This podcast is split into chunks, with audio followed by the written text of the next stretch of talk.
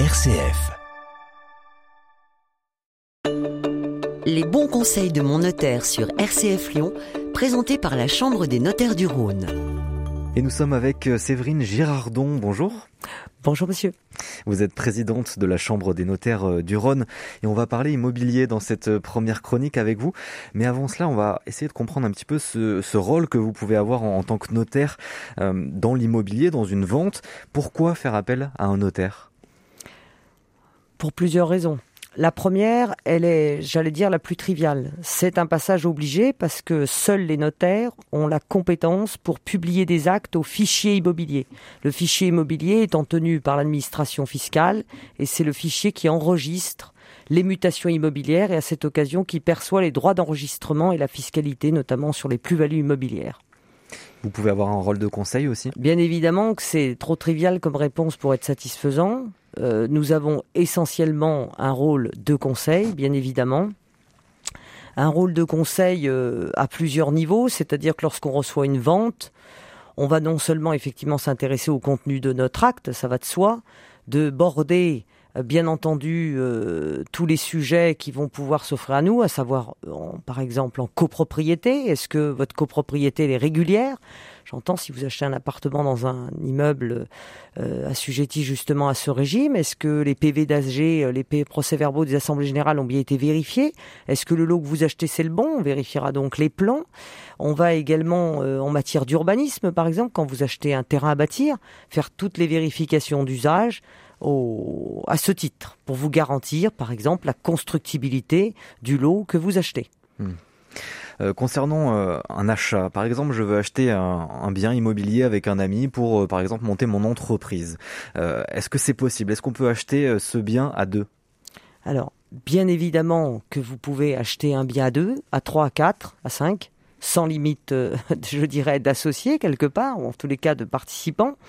Il faut, bien entendu, à partir du moment où on achète à plusieurs, encadrer l'indivision que vous allez créer puisqu'une indivision pure n'est pas forcément une solution. Alors, on va bien entendu analyser la situation matrimoniale, pourquoi pas, de nos clients. Est-ce que ces gens sont concubins, paxés, mariés en fonction de leurs désiderata sur leur vie future, est-ce qu'ils ont envie, est-ce qu'ils ont envie de se transmettre le bien, d'avoir une protection quelconque, on va leur proposer des solutions on va les amener sur des chemins parce que bien sûr, euh, en fonction de leurs souhaits, ils ne pourront pas prendre n'importe quel de ces chemins.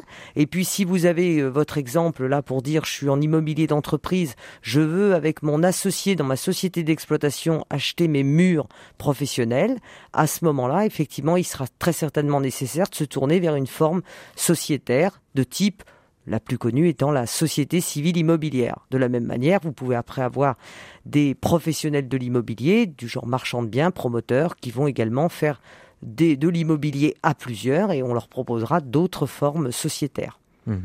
Et donc, il faut aller chez un notaire pour, euh, pour acheter euh, ce bien euh, immobilier.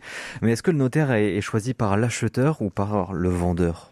Alors, le, notaire est choisi par son client vous avez, et ça c'est très important, une liberté absolue du choix de votre notaire.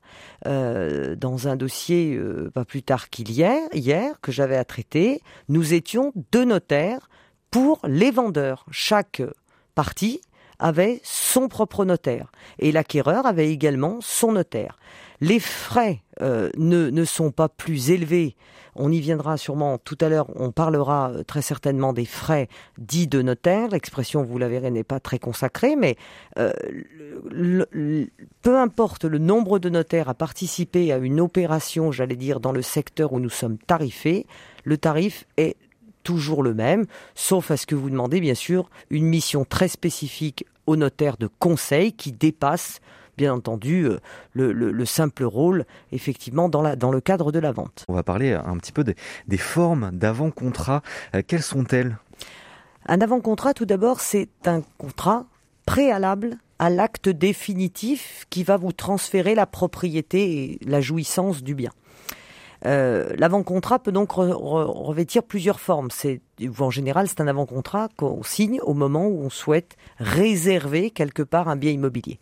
Vous allez d'abord avoir, le plus souvent, on se met d'accord avec entre acquéreur-vendeur, vous allez avoir signature d'une offre l'acquéreur fait une offre, le vendeur l'accepte. Attention, je mets en garde vos auditeurs, bien consulter le notaire d'ores et déjà à ce stade, notamment pour les vendeurs, puisque les vendeurs se retrouvent ficelés, excusez-moi du terme, avec une offre qui parfois est tendancieuse et ne correspond pas. Voilà, ça c'est une première chose, c'est, j'allais dire, l'offre signée euh, à la va-vite, euh, très rapidement, après échange des consentements sur la chose et sur le prix.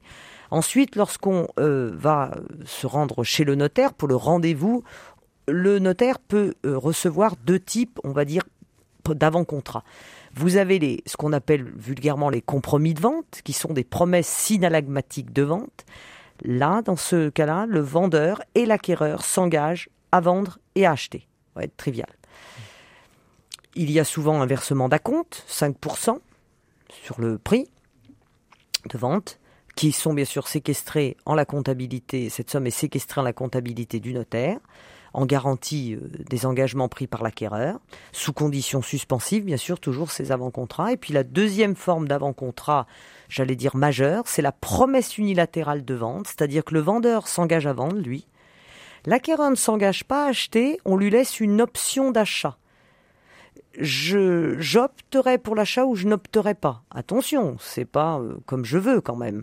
C'est que si jamais toutes les conditions suspensives sont réalisées mais que je n'opte pas pour l'achat, je serai redevable envers mon vendeur d'une indemnité d'immobilisation qui peut aller jusqu'à 10% euh, du prix. Voilà. Hmm compromis, promesse, euh, des termes que vous utilisez. Est-ce que vous pouvez préciser un petit peu plus la différence entre les, entre les deux termes? Si vous voulez, on les choisit. Euh, promesse synalagmatique de vente égale compromis, on va dire ça, et promesse unilatérale de vente. Ces deux avant-contrats coexistent.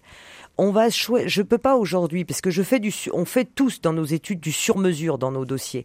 Et du coup, on va choisir en fonction des spécificités du dossier l'une ou l'autre forme d'avant-contrat. Euh, voilà. Le plus aujourd'hui, dans la chambre, chambre, dans la compagnie du Rhône, euh, on utilise beaucoup plus la forme promesse unilatérale de vente. Euh, pourquoi? Je vous dis, ça peut être un argument, et je vous en donnerai qu'un seul parce qu'on n'a pas trop le temps de développer ici et de faire une théorie sur le droit des obligations, mais c'est surtout parce que cette promesse, elle a une date coup près. Si je vous dis aujourd'hui, on signe une promesse avec une date de réitération au 30 novembre, date de signature. Si l'acquéreur au, 1er décembre n'a pas signé, le vendeur est délié de son obligation. C'est pas mal. Ça permet une certaine souplesse. C'est vrai que c'est dur, c'est comme ça mais ça permet au vendeur de, se, de rebondir et de recommercialiser son bien peut-être plus rapidement que dans les liens d'un compromis. Le compromis, la promesse synagmatique a d'autres avantages, mais voilà, c'est on hmm. choisit, on fait du sur-mesure avec nos clients euh, en rendez-vous. Donc important d'aller euh, encore une fois euh, prendre les conseils de, de notre notaire. il y a aussi des frais lors d'un achat immobilier. quels sont ces frais qu'on peut avoir, qu'on peut rencontrer? Alors, il y a des frais. Les, les, les frais les plus connus sont énoncés souvent sous le, le non frais de notaire. Euh, ça ne veut pas, effectivement dire grand-chose, mais moi je me, je me choque pas quand les clients appellent ça comme cela. Ils comprennent déjà l'émolument qui est dû au notaire. Cet émolument, c'est un honoraire qui est tarifé par décret. Euh, cet émolument est tarifé. En général, on peut considérer, j'aime pas trop donner des chiffres comme ça, mais on peut dire que c'est aux alentours d'un petit peu moins de 1% euh, du, prix du bien. Vraiment, vos auditeurs, faut qu'ils prennent ça avec beaucoup de recul. Hmm. C'est un exemple, hein, voilà, sur un prix médian, on va dire. Et puis, le reste des frais de notaire, c'est de la fiscalité.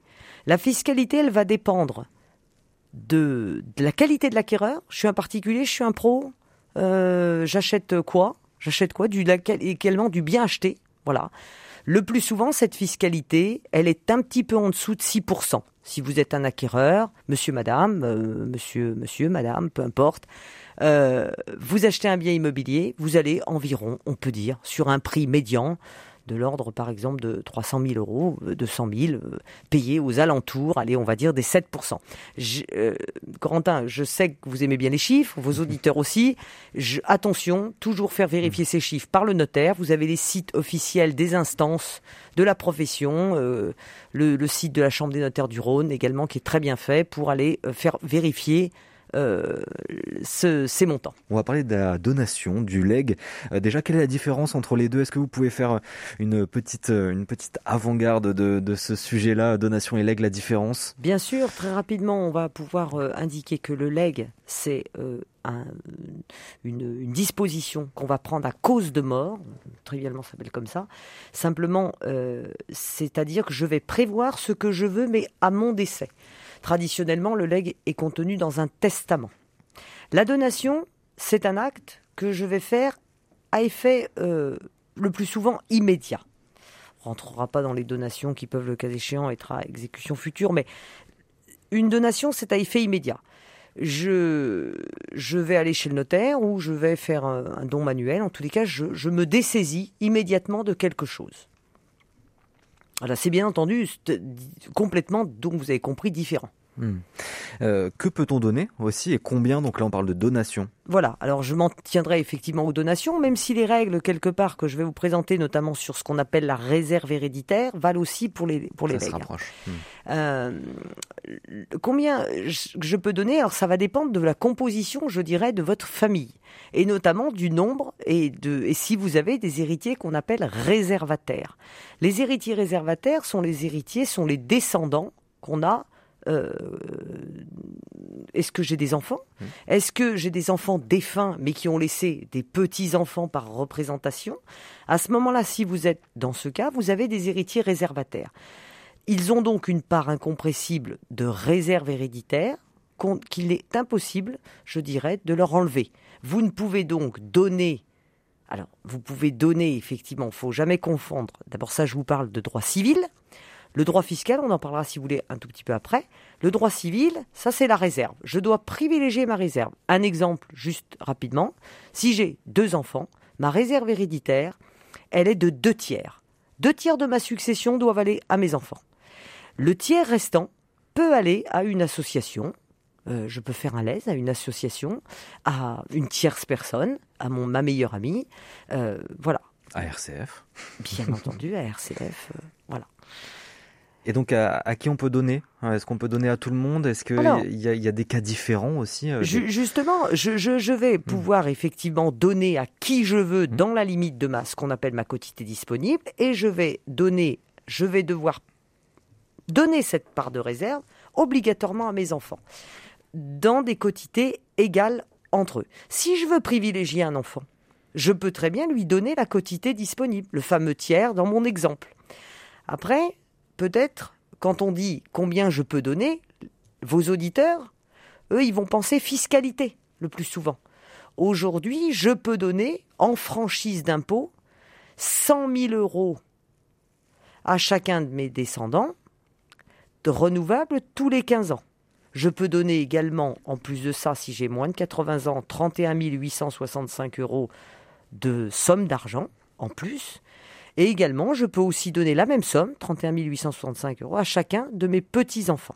Voilà.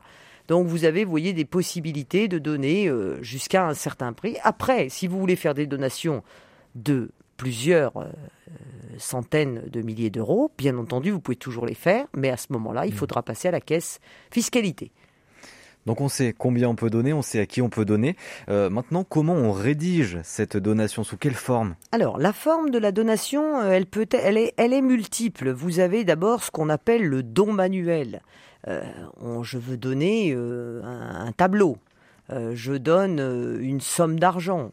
Euh, ce don manuel, sauf à être considéré comme un présent d'usage, un cadeau à l'occasion d'un anniversaire ou d'un mariage ou autre, dans la limite quand même d'une certaine somme qui est à voir avec le patrimoine du donateur, celui qui donne, bien entendu, ce don, manuel doit être déclaré à l'administration fiscale euh, au moyen d'un imprimé fiscal. Le mieux étant, une fois de plus, de consulter son notaire, puisque ce notaire vous, vous informera très certainement des risques liés à une donation comme ça, de manière, euh, euh, je dirais, euh, de temps à autre, si vous voulez, une fois l'un, une fois l'autre, pas forcément les mêmes sommes. Il vous informera, le notaire vous informera que vous risquez de porter atteinte à la réserve héréditaire justement en faisant ça.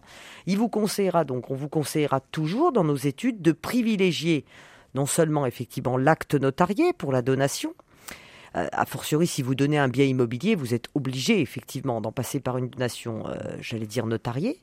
Mais on vous conseillera, au-delà de ça, dans notre devoir de conseil, d'opter pour ce qu'on appelle la donation partage.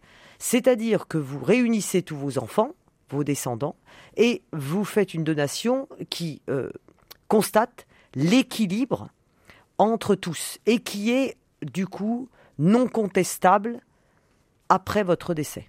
Hmm. Tandis que les donations ponctuelles, elles sont, le cas échéant, contestables. Il faut être très méfiant à ce niveau-là. Donc là, toujours, hein, conseil, consulter euh, le notaire. Hmm. Et pour chacun des cas, bien sûr, il faut aller euh, consulter oui, son notaire et bien sûr, bien conseillé. Bien entendu, hmm. puisqu'il y a aussi des frais qui sont, peuvent être engendrés par ces donations et donc bien toujours faire faire des devis précisément.